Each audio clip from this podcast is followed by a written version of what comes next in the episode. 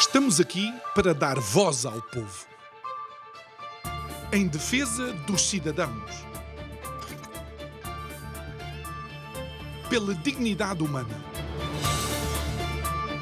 Todos temos deveres, mas também todos temos direitos. Será que existe justiça?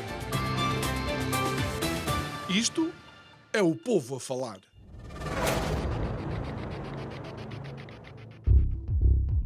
Quando se fala de corrupção, estamos a falar de um comportamento desviante, mas igualmente multifacetado. As razões para a sua existência são múltiplas e igualmente complexas, uma vez que depende, por exemplo, das sociedades em que estamos incorporadas e muitas vezes esse fenómeno, ao qual chamamos de uma forma geral de corrupção, se reflete e tem de alguma forma a sua materialização de diferentes formas, de acordo precisamente com a sociedade, a cultura e as oportunidades que se vão abrindo aos corruptores. De forma que não há uma solução única, não há um botão onde possamos carregar e resolver o problema da corrupção. E na realidade, nem sequer é plausível pensar em erradicar a corrupção.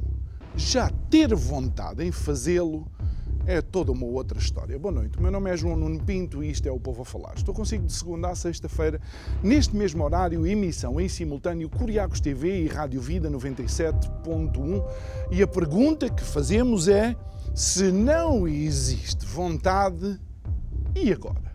E agora um país com as limitações que Portugal tem vai ter que viver sem os mecanismos implementados? E agora, um país com os parcos recursos que Portugal tem ainda se pode dar ao luxo de permitir que algumas, vá, alguns empreendedores com melhores conhecimentos se possam, de alguma forma, agarrar a recursos que deviam ser devidamente distribuídos por todos os setores da nossa sociedade.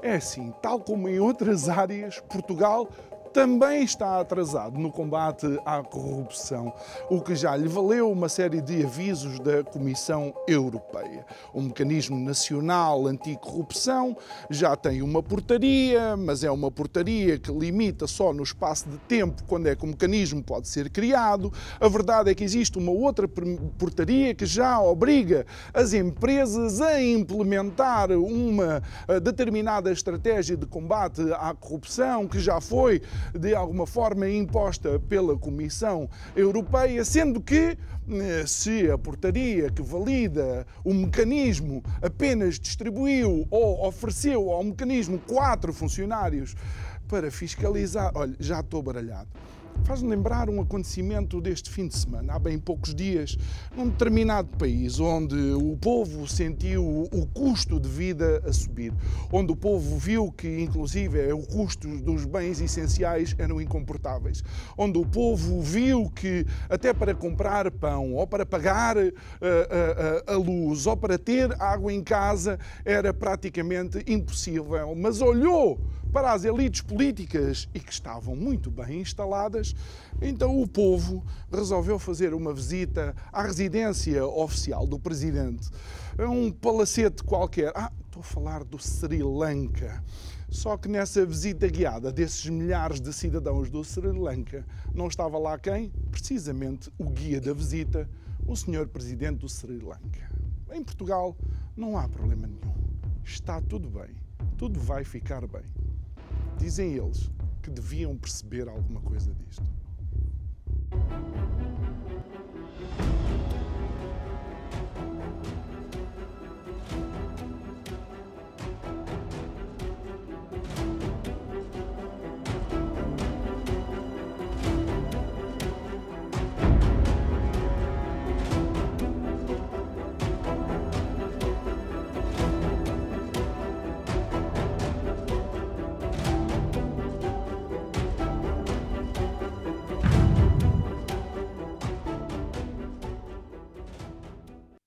De volta ao nosso estúdio, ainda antes de apresentar a nossa convidada de hoje, que vem uh, falar um pouco sobre este, sobre este tema, uh, tenho que referenciar que uma das nossas produtoras de estúdio, neste caso a Vitória, faz anos hoje. Ela tem uma alcunha muito especial, eu considero a Vitória uh, oitava acima, porque cada vez que eu estou atrasado, ou cada vez que temos que ir para o ar, ou cada vez que ela está estressada, consegue uma colocação de voz que a faz estar, sei lá, ao nível de melhor eh, performance de Calas.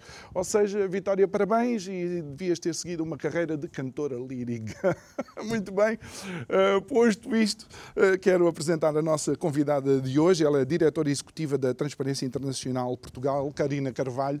Muito boa noite, obrigado por estares aqui connosco, Karina. Uh, já tínhamos estado a conversar uma vez, tinha sido online, hoje temos a possibilidade de estar aqui um ao pé do outro para falar deste tema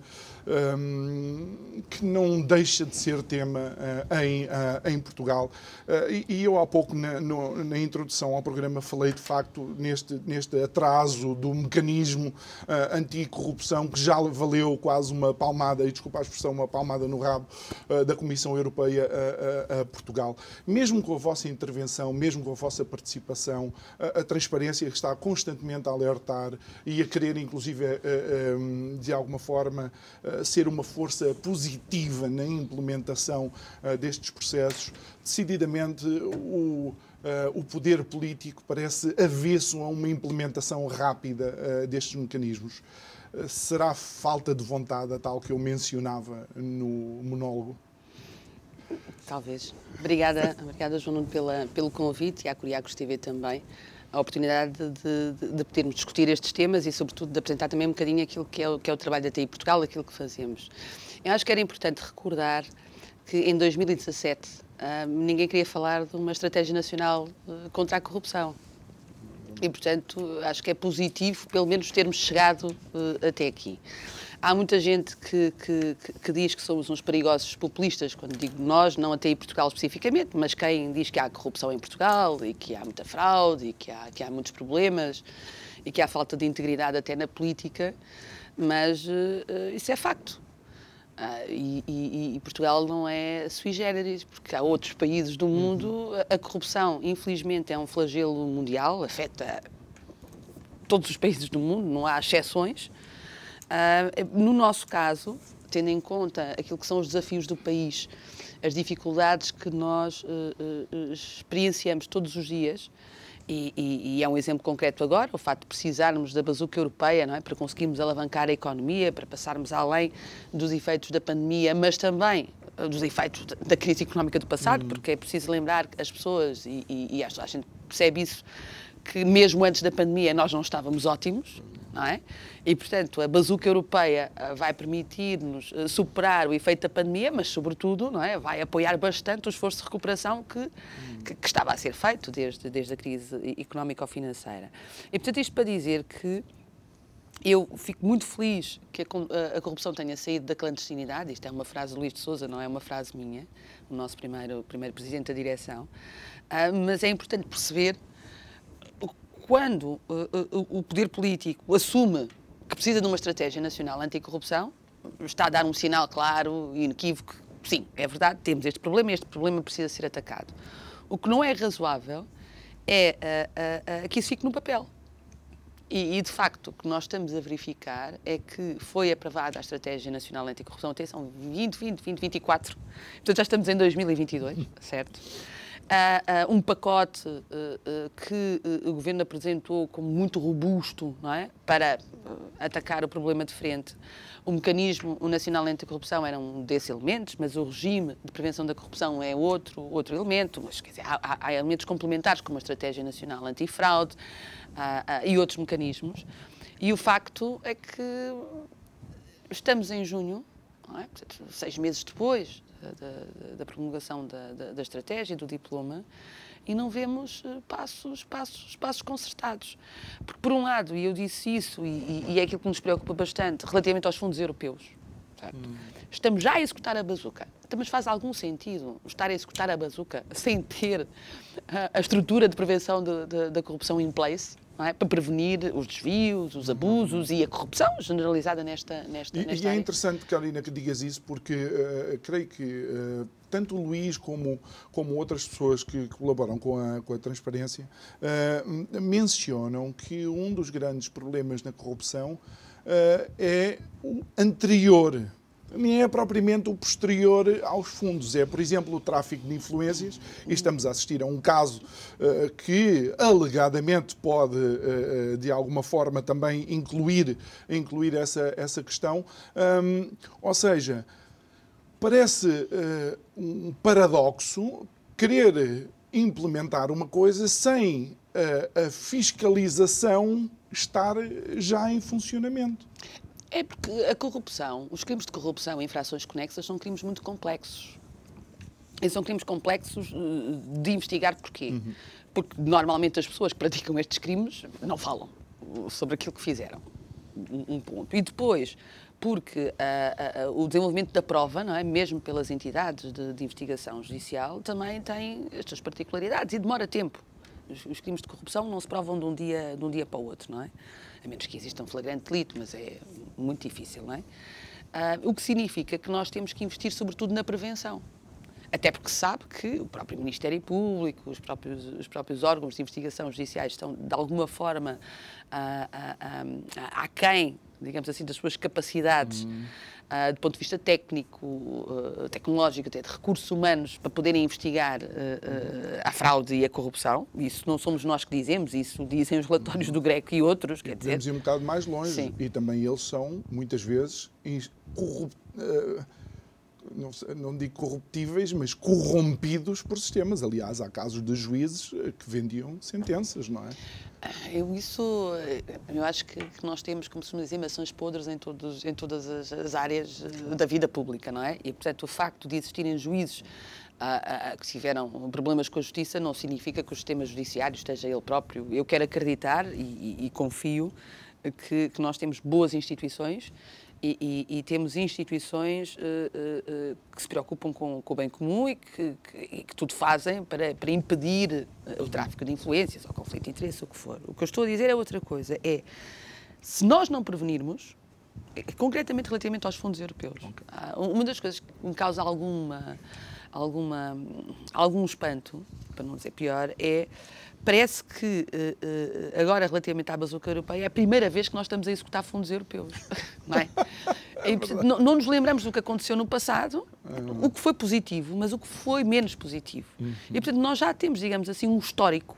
É? As autoridades já têm um histórico, sei lá, a mesma estrutura de missão a recuperar Portugal, ou, ou, quem gere os programas operacionais, ou o próprio Ministério da Economia ou do Planeamento, o Governo, vamos pensar assim já tem dados objetivos, não é? E já consegue, acho eu, mapear áreas de risco. Por exemplo, a contratação pública é, obviamente, uma área hum. a, a, de enormes riscos de, de, de corrupção. Eu gostaria de perceber o que é que está a ser feito concretamente para se combater a corrupção na, na, na, na contratação Sendo pública. que a maior fatia do PRR está a ser colocado precisamente... É a contratação pública que executa os fundos, não é? Porque uh, as entidades públicas, não é? Quando precisam de contratar uh, uh, bens, serviços, empreitadas de obras públicas, recorrem à contratação pública, que é um instrumento que têm, não é? Ao Código dos Contratos Públicos, para fazer essas adjudicações, não é? Portanto, a, a, a, própria concorrência. Eu acho que uma das entidades que faz um trabalho extraordinário é a Autoridade Sim. de Concorrência, é verdade, mas, por exemplo, é preciso lembrar que só muito recentemente, há um ano, um ano e meio, é que a Autoridade da Concorrência tem acesso aos dados do BaseGov, não é? Quer dizer, é verdade. Reparem, por isso E é daí os... ter começado a saltar mais e a ser mais audível a voz da Autoridade sim. da Concorrência. Nós, nós há, há, outros países que têm crime organizado na área da contratação pública. Hum. Uh, eu não sei se nós temos ou não, mas temos, temos, temos práticas não concorrenciais, isso, isso é claro, mas depois também temos um país muito pequeno, uh, em que é muito fácil uh, o decisor político não é? E, e, e, e, o empresário, a mulher ou o homem de negócios, uh, acede facilmente, sobretudo em, em, sítios mais pequenos, autarquias locais, por exemplo, que estão a executar fundos públicos. Não é? E, portanto, para mim, nós tínhamos que investir na prevenção. Mas para investir na prevenção, por isso é que temos uma estratégia nacional anticorrupção, não é? É para prevenir, para prevenir a corrupção. Agora, se não estamos a prevenir a corrupção quando estamos a executar os fundos eu, para mim, eu acho isso surpreendente, mas, mas, mas acho muito perigoso, porque significa que podem estar a acontecer coisas no terreno que nós desconhecemos e vamos pagar a fatura mais tarde. E eu acho que isso é que não pode acontecer. Ou seja, começando pelo que disse inicialmente, é, uh, são fundos públicos de, que nós necessitamos uh, imensamente. Como, como pão para a boca. Como pão para a boca, dizes bem. E podemos correr o risco de estar perder esses fundos para a corrupção, para a fraude, mas também para a má gestão. Eu sei que a má gestão não é criminalizada neste país, não é? e incompetência também não, mas quer dizer. Mas é preciso que exista, é preciso que exista monitorização cívica, isso é aquilo que eu digo, que existam dados objetivos para nós percebermos uh, uh, como, é que, como é que as coisas uhum. estão, estão a acontecer na realidade, quais são os efeitos da aplicação desses fundos, quais são os resultados, quais eram os resultados esperados e se os resultados esperados uh, estão de facto a ser, a ser concretizados. E isso só pode acontecer quando existe, por um lado, transparência, obviamente, na utilização dos fundos, e a transparência não é termos só o portal da transparência, é termos o portal da transparência, uh, uh, que eu acho que é um excelente recurso, não me interpretem mal, ah, pode ser melhorado, evidentemente, e nós... Com nós... os dados corretos que te permitam fazer uma leitura, porque aquilo que me parece é que uh, existem dados que, ao não serem colocados lá, aquilo só por mas adivinhação isso, é mas que... Mas isso já acontece na contratação pública, não é? O próprio presidente do INPIC, Gero Basgov, diz que nem todos os contratos públicos obrigados estão publicados, quer dizer, e eu não acho isso aceitável. Qual é a responsabilidade, não é? Muitas vezes nós vemos nas notícias uh, jornalistas a fazerem investigação e dizem é o contrato A, o contrato B não foi publicado. E vem a entidade pública, seja central, local, uhum. dizer ah, pois houve aqui um lapso, não conseguimos fazer essa publicação. E não há responsabilização nenhuma. Tem que existir responsabilização, há... porque o Código dos Contratos Públicos é muito claro e inequívoco esse propósito. Eu, em princípio, e eu leio assim o Código, hum. um contrato que não esteja publicado não pode ser pago. Olha, e, e Karina, uma vez estamos a falar agora dos, dos, fundos, dos fundos públicos e da bazuca, um dos grandes perigos também é que houve uma flexibilização Uh, precisamente desses códigos. Ou seja, uh, creio que o valor para adjudicações diretas e tudo foi tudo uh, aumentado a fasquia, o que preocupa ainda mais relativamente à transparência dessas adjudicações. É? Eu, eu, acho que aí houve uma, uma um, o objetivo foi muito claro. Nós temos problemas na execução dos, dos fundos públicos, problemas de eficácia e problemas de gestão, vamos dizer assim, e de capacitação até das entidades públicas. E, em vez de se capacitar as entidades públicas com recursos humanos, eh, e técnicos e tecnológicos, capacidade ou, ou instalada e com formação, obviamente, vamos simplificar as regras para ser mais rápido. Repare, uh, eu, eu não é, esta foi a opção do governo, foi a opção do governo e não só, e do, e do Parlamento, vamos hum. colocar as coisas desta forma, não é? E, portanto, se uh, uh, as alterações ao Código dos Contratos Públicos que nós uh, nos opusemos violentamente até, no sentido em que achámos que não podia ser, e há, e não só, não, somos, não só nós, também o Tribunal de Contas apresentou um parecer e outras entidades. E se ainda assim isto foi concretizado, estas alterações elas foram concretizadas porque o objetivo é executar os fundos e executá-los rapidamente. E eu percebo a necessidade de executar os fundos e executá-los rapidamente. Mas executar não é só adjudicar o dinheiro. Mas é, que, é que questão, parece que é? o dinheiro da Europa pode ser gasto não é? E o dinheiro da Europa não é para ser gasto. O dinheiro da Europa é para ser investido no futuro do país. Uhum. E isso tem que ser feito com conta, peso, medida, com transparência e prevenindo a corrupção e a fraude. Até porque, como bem dizias há um bocadinho, nós já podemos mapear acontecimentos anteriores. Até lembrei-me eh, lembrei de um outro ditado português que eu acho que o governo não aplica, que é eh, gato escaldado de água fria tem medo.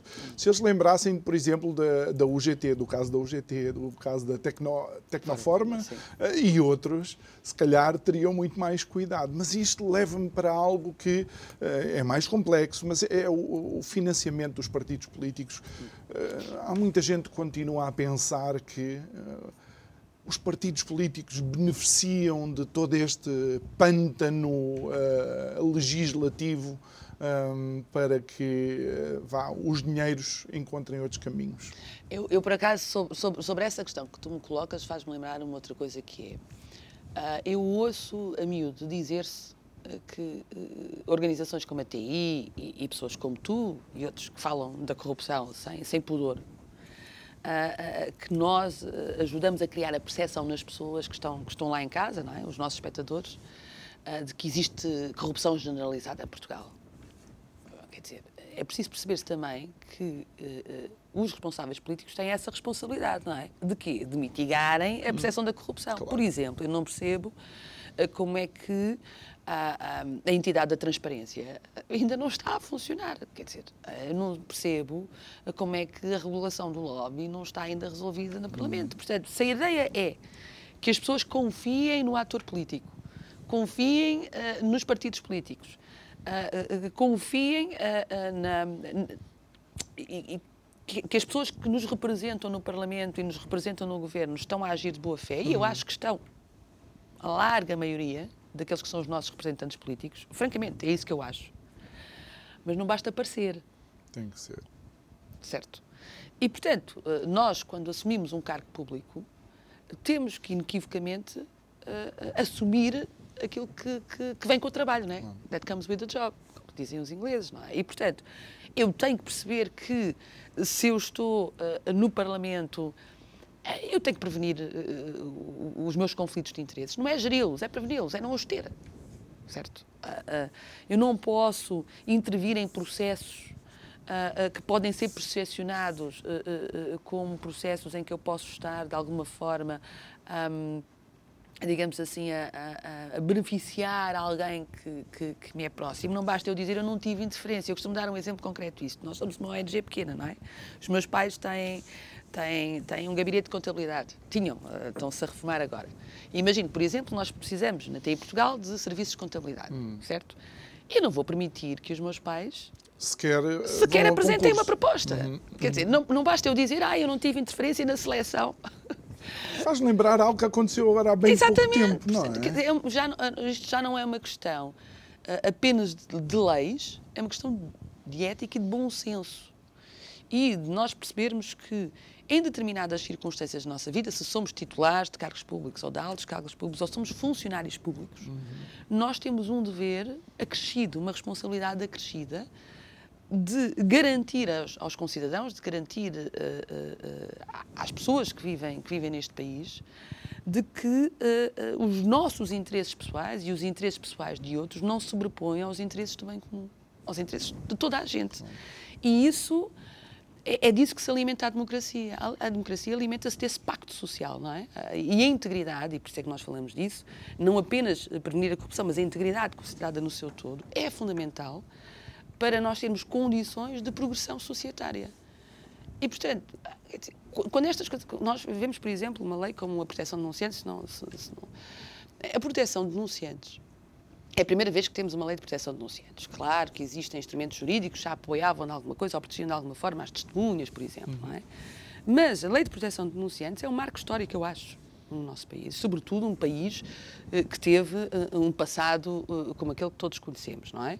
E, portanto, existia, quando nós começamos a, a, campanha internacional para termos uma diretiva de proteção de denunciantes, até Portugal participou ativamente nessa campanha que foi, que foi dirigida pelos nossos colegas da, da Transparency International em Bruxelas. Nessa altura, as pessoas com quem falávamos diziam, inclusivamente, que uma lei de proteção de denunciantes era inconstitucional. Era isto que se dizia, não é? Porque ainda é muito esta ideia do bufo da PIDE, ah, isto está no nosso imaginário, não é? E não se percebeu que, uh, uh, e eu acho que isso é que é, que é, fundamental que se tenha, que se tenha atenção, que quando a, Comissão, quando, quando a União Europeia a, a, aprova a Diretiva de Proteção de Denunciantes, é para proteger os interesses da União. E, portanto, quando nós em Portugal apoiamos uma lei de proteção de denunciantes, é para proteger os interesses do país. Mas, oh, Karina, ainda há bem pouco tempo, dois casos que eu me recordo assim de repente, creio que um senhor chamado Manuel, não, não me lembro do nome, mas que denunciava descargas eh, ilegais no Tejo, e que, no entanto, até foi, houve uma tentativa de atropelamento a esse senhor. Uma funcionária de uma fábrica qualquer no norte uh, que, que, ficava, ficava à porta, que não a deixavam entrar ou não a deixavam ir à casa de banho. Ou seja, ainda assim, nós assistimos a situações de perfeito conflito com os direitos humanos, inclusive. Repare, uh, o problema aqui é que eh, a lei de proteção de denunciantes, por exemplo, não se aplica ao guardião do Tejo. ela, uh, nós fizemos a transposição da diretiva uh, no mínimo. A Comissão Europeia, a União Europeia, orientou os Estados-membros a poderem alargar okay. o espectro de direitos não é? e, de, e de alargarem a proteção de denunciantes além do meio laboral. E, portanto, esta, esta lei de proteção de denunciantes só se aplica às pessoas que são trabalhadores de uma determinada instituição, uhum. ou estagiários, ou voluntários, ou que têm relações laborais próximas. Pode ser um prestador de serviços, mas, por exemplo, o guardião do Tejo ou outra pessoa qualquer, eu aqui, tu, nós não ficaríamos protegidos. Aquilo é um bem comum. Como não. é que não faz sentido uma pessoa que denuncie descarga de ser não, eu tenho, é eu tenho, eu tenho para mim, eu tenho para mim que, que, muito embora dizendo, como disse, que é importante termos a lei de proteção de denunciantes, era muito importante uh, perceber-se que ela uh, parece ter sido, digamos assim, feita, uh, por uma expressão, às três pancadas. E digo, dou um exemplo sim, concreto. Sim. Eu acho que há muito poucas entidades públicas que percebem como é que podem aplicar lei, criar os mecanismos hum. uh, internos de, de Aliás, uh, esta ideia do, do, do, dos canais internos, não é? De, de, reporte, de reporte de denúncia, os canais de denúncia interna, como, como diz a lei, para mim é um pouco difícil mesmo até no português, mas é o que é. Um, há capacidade das entidades públicas para implementar, uhum. há capacidade das empresas com mais de 50 trabalhadores de implementarem esta, esta legislação. Ah, quais são uh, as orientações técnicas que estão a ser dadas uh, pelo Governo às para... próprias empresas, se calhar? Às empresas e às entidades públicas. Pública, é? Repare, o, o, para mim é um mercado que está. Claro. É um mercado, para mim não, eu tenho a certeza. É o um mercado que está a definir hum. a implementação da Lei de Proteção de Denunciantes. E depois há uma outra coisa: é assim, nós temos a Lei de Proteção de Denunciantes, temos o regime de prevenção da corrupção e depois não temos um mecanismo. Pois é. Quem vai fiscalizar a implementação da espera, lei? E tens, mas tens um ano para, para o mecanismo, sendo que a implementação começa ou começou a 18 de junho. Mas quem vai fiscalizar? Pois não sei. Tens quatro pessoas para 8 mil entidades. É? Quer dizer, ah, uma das coisas, por exemplo, que diz a Lei de Proteção de Denunciantes é que as entidades eh, competentes também têm que dar formação aos seus trabalhadores, os trabalhadores que vão ficar a gerir os canais uh, externos, uhum. Isso está em processo, isso está a acontecer. Hum. Uh, percebes? E, portanto, para mim, uh, uh, e para mim, para mim que trabalho nisto e que, portanto, ainda vou tendo mais informação, não é? inside information, como nós é, costumamos é, é dizer. quase inconcebível. Eu acho coisas muito estranhas. Que, que, estranhas no sentido em que seria expectável que depois de aprovada uma estratégia nacional anticorrupção hum.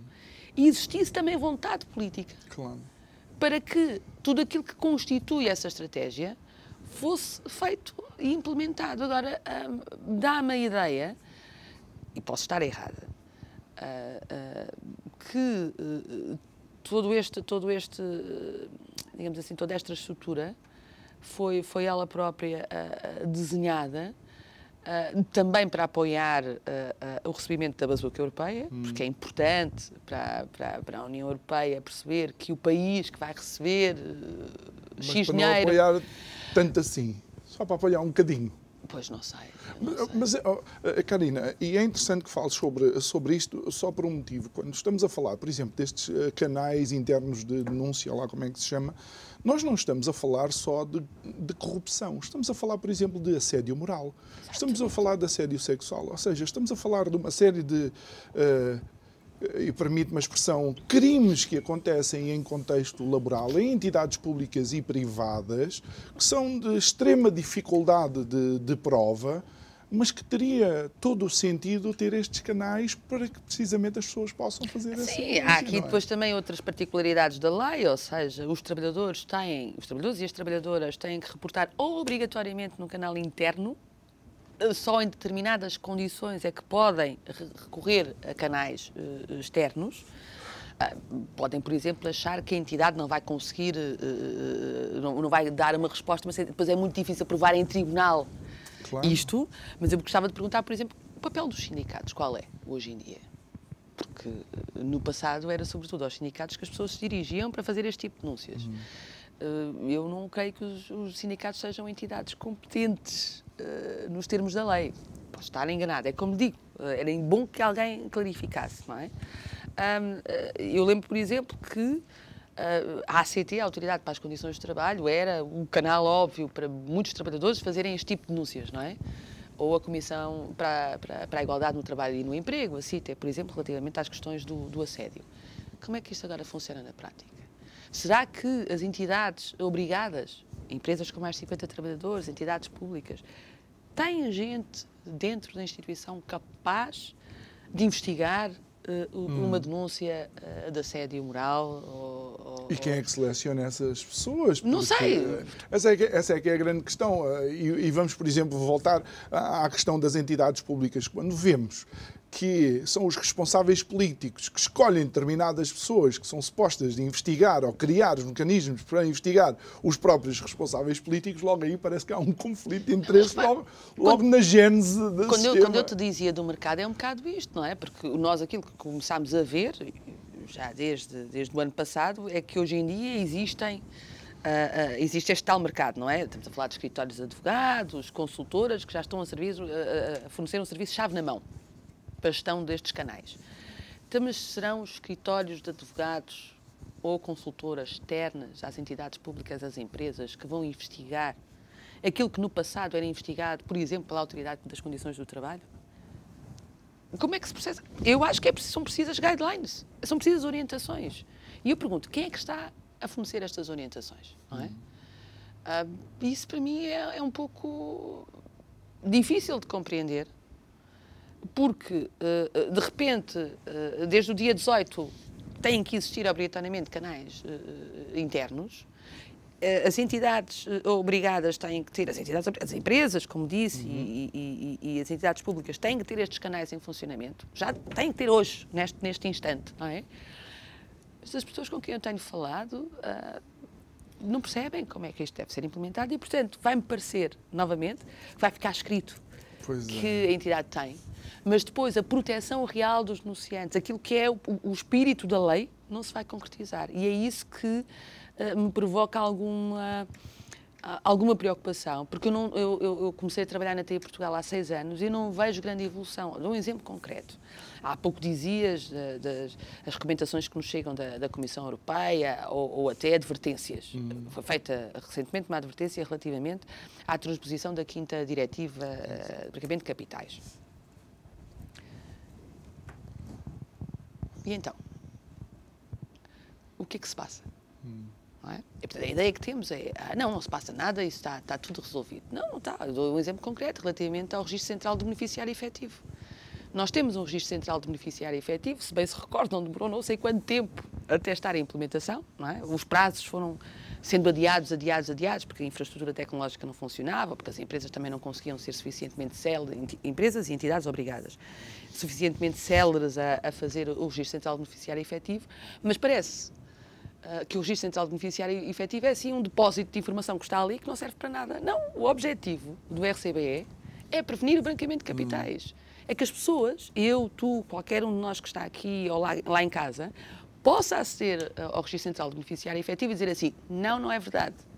O, registro, o beneficiário efetivo desta empresa é o senhor X ou a senhora Y é que está escondida é, por detrás das pessoas que assinam as contas. Chamado é testas de ferro. Este é que é o beneficiário. O beneficiário efetivo é isso. O beneficiário efetivo pode não ser o sócio-gerente.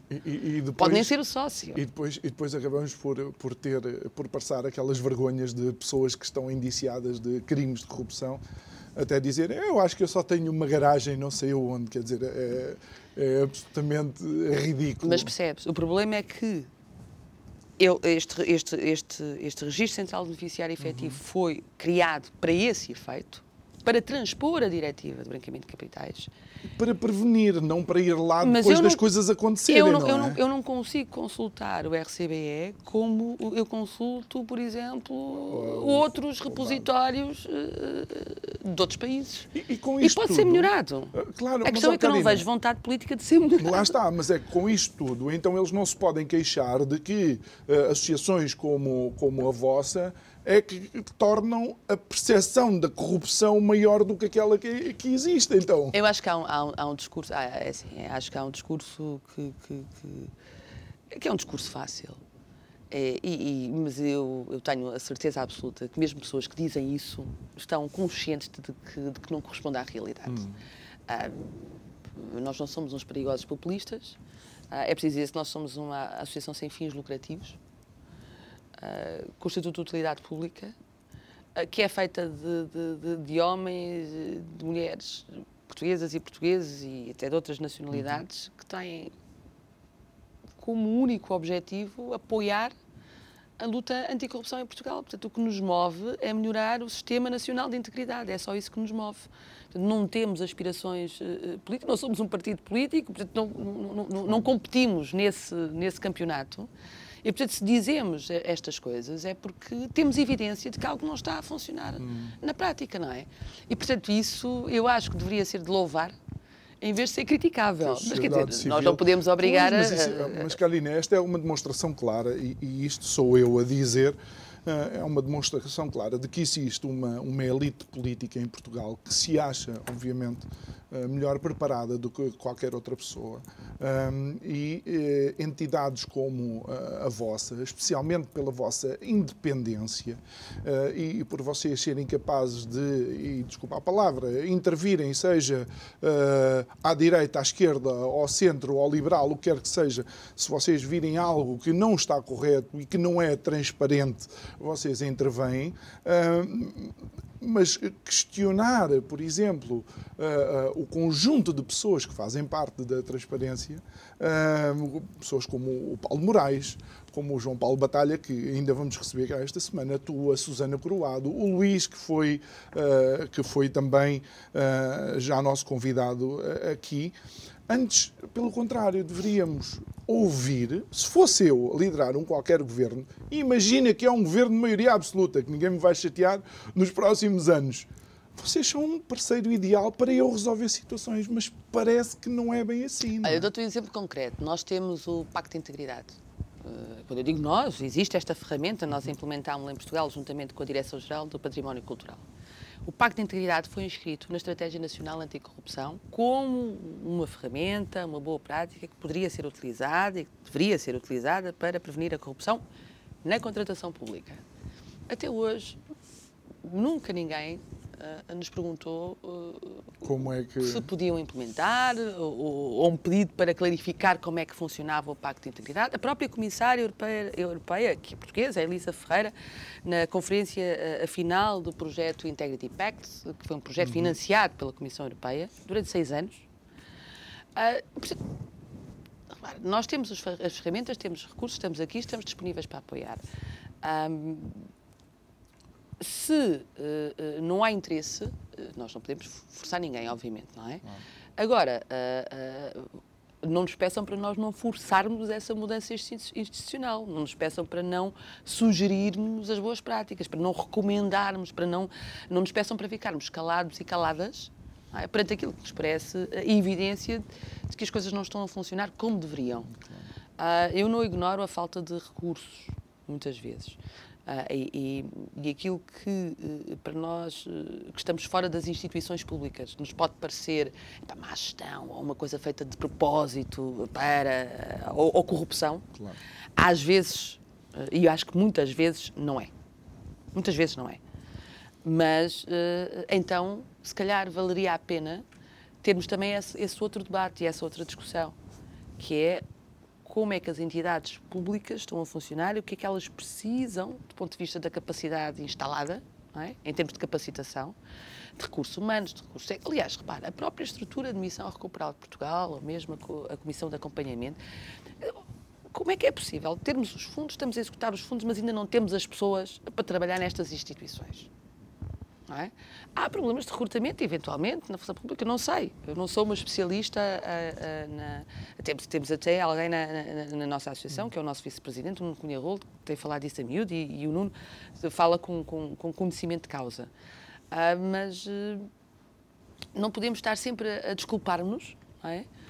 Com, com a falta de recursos, crónica falta de recursos, mas depois temos este dinheiro todo da bazuca europeia, quer eu dizer... Não sei, eu não sei porque... Alguma coisa teremos que fazer, não é? Para melhorar. o número de contratação para funcionários públicos tem, tem vindo a aumentar consistentemente eh, desde o do governo da Geringonça. Sim. Ou seja, até os números que a própria a eh, Troika tinha dito que tínhamos que manter nivelados já foram pronto, E eu acho isso, eu acho, eu acho isso muito bem. Aliás, eu... eu... Tem que ser averbados, se calhar, às áreas onde há necessidade. Sim, João Nuno, uma das coisas que, que, que a mim me entristece é uh, ouvir uh, tantas vezes dizer se os funcionários públicos não querem trabalhar ou não fazem nada, porque eu acho que isso é indecente. Claro. Há muitas pessoas que trabalham uh, no serviço público, abnegadamente, e muitas vezes sem falta de, com falta de condições. nós tivemos uma situação de pandemia Alguns de nós puderam vir para casa e trouxeram o computador da empresa ou trouxeram o computador da associação. Uh, tiveram, tiveram apoio até e têm apoio para o teletrabalho, mas é preciso lembrar-se que há muitos funcionários públicos que foram para casa e que tiveram de utilizar os seus próprios meios porque as instituições não tinham sequer computadores para atribuir. E isto aconteceu é? nem, nem ligação à net, nem, nem, nem, nem essas coisas. Quer dizer, há... Olha, um, um, caso que eu. E, e, não tem nada a ver, mas uh, que eu me recordo e continua a chocar-me foi, foi provavelmente das coisas que eu ouvi ditas aqui que mais me chocaram. É que, por exemplo, num, um, num julgamento ou numa audiência que se prolongue pela noite dentro, o juiz uh, tem jantar, o réu tem jantar os, uh, os guardas prisionais têm a jantar, mas o funcionário judicial não tem jantar. Tem que esperar que aquilo acabe e depois é que vai lá comprar uma Santos com os seus recursos próprios numa relote qualquer que esteja aberta fora da Pois, eu não tinha conhecimento disso, mas acho que isso é... Pelo, pelo presidente do, do, do sindicato. E, e, como é que nós conseguimos, de facto, encontrar um equilíbrio num país que é tão assimétrico entre uh, uns e outros, não é? Eu acho que não se pode fazer tudo de uma vez. Também acho isso. Okay. É? Nós, nós queremos, às vezes, queremos fazer alguma coisa e é isso pois, que parece difícil. Repare, mas é o que eu digo. Uh, uh, nós estamos numa posição, tu como, como jornalista, eu como, como, como ativista uh, anticorrupção e, e, pela democracia, na verdade, que é, e pelos direitos humanos, é o nosso dever é alertar e dizer isto não está bem, quando temos essa capacidade de recomendar uh, mudanças com base em, em, dados objetivos, nós temos a sorte de participar uh, numa rede, de pertencer a um movimento internacional de ONGs anticorrupção, é, temos muita experiência uh, desse contacto internacional, coisas que resultaram noutros países, podemos, podemos trazer essas boas práticas e, e, e esses exemplos e, e, perceber se eles podem ou não ser aplicados em Portugal e, debatê-los até, mas essa é a nossa função. A função do responsável político é, a, a, a, partir destes dados, tomar decisões políticas, não é? E essas decisões políticas, às vezes, não são. Hum, não agradam a todos. Uh, e eu percebo que, a execução da bazuca é fundamental para o país. É, é, fundamental que nós aproveitemos esta oportunidade. Agora, não pode ser a qualquer custo. Eu dizia muitas vezes isso relativamente aos vistos gold. Não é? A, a ouvir, uh, como eu ouvi no Parlamento, dizer-se os outros países também têm, porque é que nós não podemos ter, porque isso é vantajoso para nós, sem, sem perceber os riscos, sem perceber os impactos é? que tem, por exemplo, em cidades como Lisboa, e viu-se, e por isso é que tomou-se a decisão, e muito bem, não é? de restringir, de limitar o acesso aos vistos gold em Lisboa, no Porto e, e em áreas densamente povoadas, porque isso tem um efeito concreto na habitação e na vida das pessoas. Mas porquê que é preciso batermos no fundo? Porquê que é preciso as pessoas deixarem de conseguir uh, uh, aceder a arrendamento em Lisboa ou a, a, a habitação própria e terem que se deslocar famílias inteiras porque os preços estão extraordinariamente altos, ou na, na, grande área metropolitana de Lisboa, já não falo só na cidade. Porquê que tivemos que chegar ali quando já tanta gente dizia, atenção, isto é preocupante, não é? Porquê que quando nós dizíamos, nós atenção, há riscos de branqueamento de capitais, há riscos de financiamento do turismo associados uhum. aos vistos gold. A própria Comissão Europeia disse isto. É preciso, também, exatamente, na... é preciso nós percebermos, com uma guerra na Ucrânia, que há uh, oligarcas russos a esconderem-se por detrás uhum. destes esquemas, não é? E outros e cleptocratas, no geral, percebe o que eu estou a dizer? E, portanto, eu, eu aqui, parece, temos que, pare, parece temos que ir até ao olha, fim. Mas eu, em relação aos oligarcas, eu, em relação aos oligarcas uh, russos, só tenho uma opinião. tem que começar, temos que começar a pensar quando é o Ocidente a intervir, se também não existem oligarcas do Ocidente a beneficiar das intervenções, algumas delas legitimadas por um cabelinho, como por exemplo a intervenção no, no, no Iraque, quando tivemos aqui a Cimeira dos Açores. Lembras hum. que iam encontrar bombas nucleares e não encontraram nada, até encontraram o Saddam lá metido. A geopolítica, qualquer... a, geopolítica, a é, geopolítica, é a é? geopolítica é o que é, não é um negócio limpo, como se costuma dizer. Olha, uh, uh, e pronto, já é só ler os livros do Jean Le Carré, não é? Exatamente, exatamente. É Olha, Karina, uh, ainda relativamente àquilo que é o denunciante, ou a importância do denunciante, que eu sei que é de facto um, uma área que te é, que te é querida, um, saiu há pouco tempo também uh, um, um, relatório onde diz que Portugal é um país onde na defesa, ou seja, na área da defesa, há um forte risco também de, uh, de corrupção, sendo que com esta situação da Ucrânia, eh, a NATO exigiu ou começou a pedir, de facto, aos, aos países para cumprirem com o percentual do PIB que é para a, a defesa. Mais uma vez, em sistemas hierarquizados por exemplo, como o sistema militar, só com uma forte proteção do denunciante é que é possível descobrir alguma coisa. Sim, eu acho que a proteção do denunciante é fundamental em todos os setores, mas nesse, nesse em particular, no setor da defesa, das forças de segurança, há, há, em que, eh, eh, como dizias e bem, a hierarquia, a estrutura, hum. não é? Uhum. tem, tem, tem, tem grande influência. eu acho que provavelmente provavelmente é, é, será, será um instrumento-chave para, para, para desocultar e descobrir eh, irregularidades e até crimes. Uhum. É importante que se diga uma coisa: a, a lei de proteção de denunciantes nas, nas entidades, nas empresas ou, ou, ou, nas entidades públicas, brigadas, ela não é para descobrir crimes. Posso dizer isto desta forma, okay. no sentido em que se uma determinada empresa não é, a, a receber uma denúncia uh, de um crime de corrupção, só tem uma coisa a fazer, é encaminhá-lo para o DCAP, para o Ministério Público, para as autoridades, quer dizer, as empresas não têm capacidade para investigar claro. corrupção, como disse, não é? Mas servem para quê? Servem para prevenir a corrupção, porque detectam irregularidades falhas dos procedimentos, não é? A, a própria estrutura de, de ética. Por exemplo, por exemplo, como é que se pode ter um canal se não se tem um código de conduta? Por exemplo, é? Tem que ter o código. As pessoas têm que perceber também, isso é, é fundamental também, é a capacitação para a denúncia. Uh, eu acho que o pior que pode acontecer é, de repente, as pessoas começarem a fazer queixas a todo, a todo instante, não é? Sim. Porque não é esse o, o, o objetivo. Pode o objetivo... destruir carreiras sem eh, Exatamente. comprovadamente ter acontecido. Exatamente. Portanto, a denúncia aqui tem que ser uma denúncia capacitada e tem que ter como objetivo a melhoria contínua da, da instituição. E, sobretudo, prevenir o quê? Prevenir pá, ofensas graves, é? e por isso é que falavas e muito bem, pá, assédio moral, assédio sexual uh, e, e, e, e desigualdade é? condições de desigualdade. E, portanto, é um instrumento que vai estar ao serviço das empresas e das instituições e não pode ser, uh, digamos assim, uh, apanhado, uh, capturado, digamos assim, pelo mercado, pela falta de diretrizes do próprio Estado, não é? Que aprovou a lei.